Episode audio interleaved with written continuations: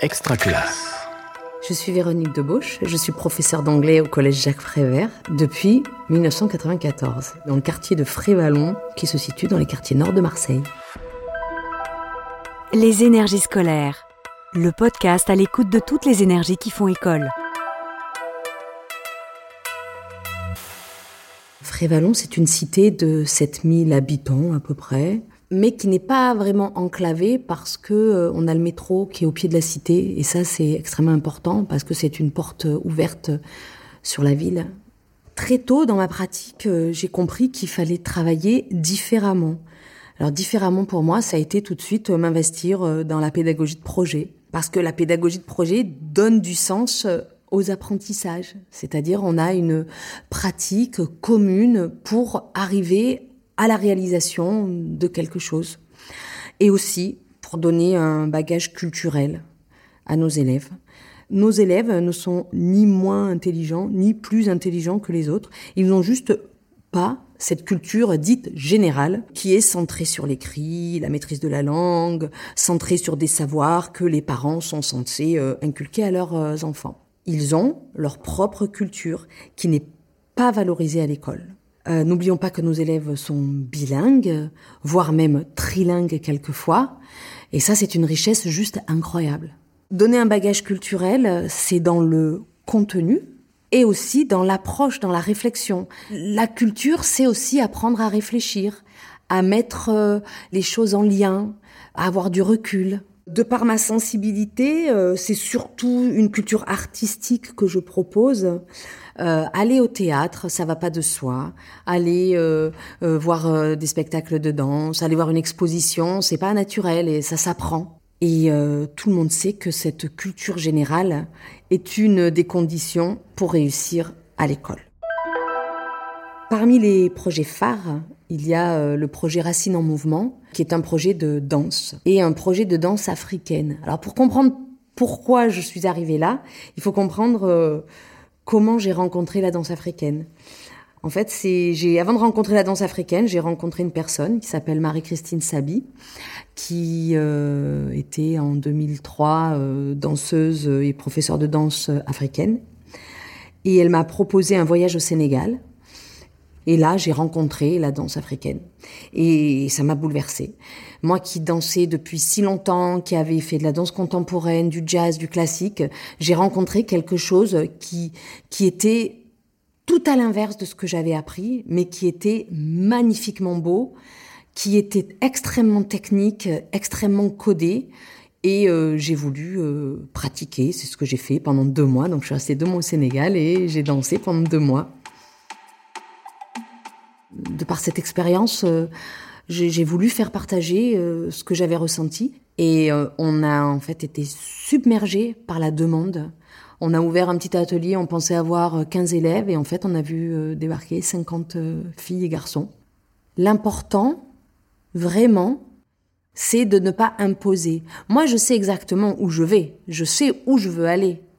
Mais j'arrive pas en disant on va faire comme ci, on va faire comme ça, dans cette fameuse culture générale, façon de penser euh, universelle, euh, auquel l'élève n'arrive pas à accéder nécessairement.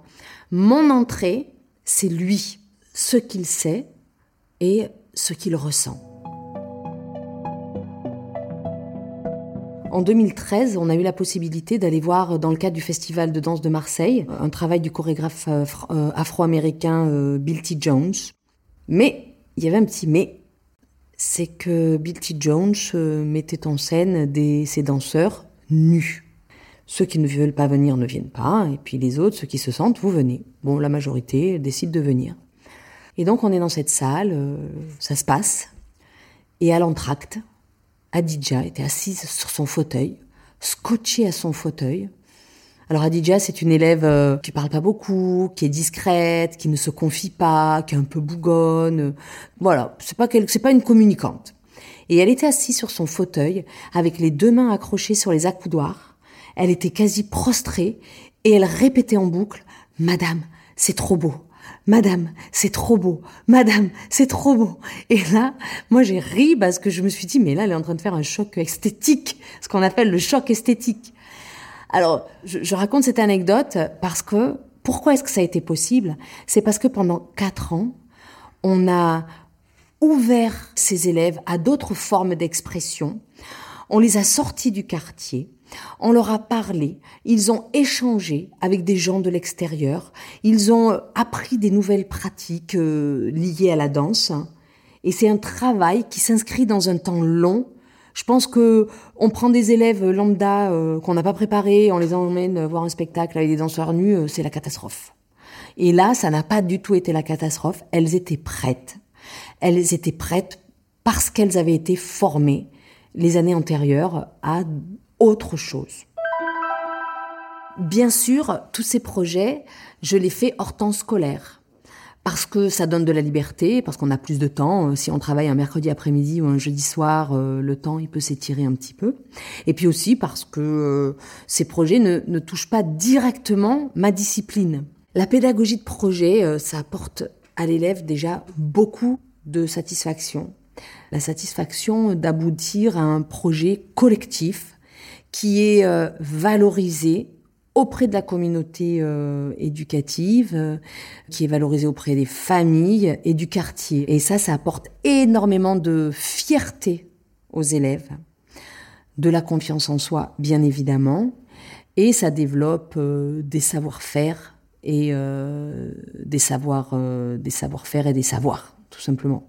Et la pédagogie de projet, lorsqu'il y a une ouverture sur l'extérieur, enseigne les codes de la société. Des codes qui sont transposables ensuite euh, lorsque les élèves sont au lycée, lorsqu'ils sont euh, en entretien d'embauche. Ça, c'est quelque chose qui garde à vie.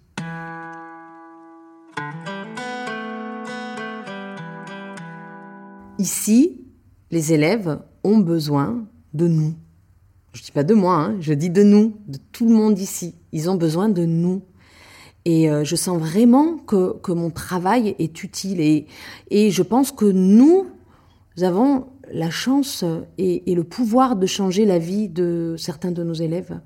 Et les projets, ben ces projets, c'est justement, c'est pour eux, c'est euh, pour les faire avancer, c'est pour les faire aller plus loin, pour les ouvrir. Puis c'est pour me faire plaisir à moi aussi, hein, parce que euh, évidemment, euh, je travaille toujours sur des sujets qui m'intéressent énormément. Et c'est ça ma réalisation. C'est, je suis, je suis très très heureuse d'être professeure d'anglais au collège Jacques Prévert à Frévalon, dans le 13e arrondissement de Marseille.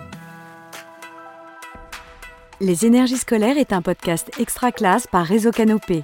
Auteur-réalisation Jean-Paul Philippe, mixage Laurent Gaillard, coordination de production Luc Taramini et Hervé Thury, directrice de publication Marie-Caroline Missire.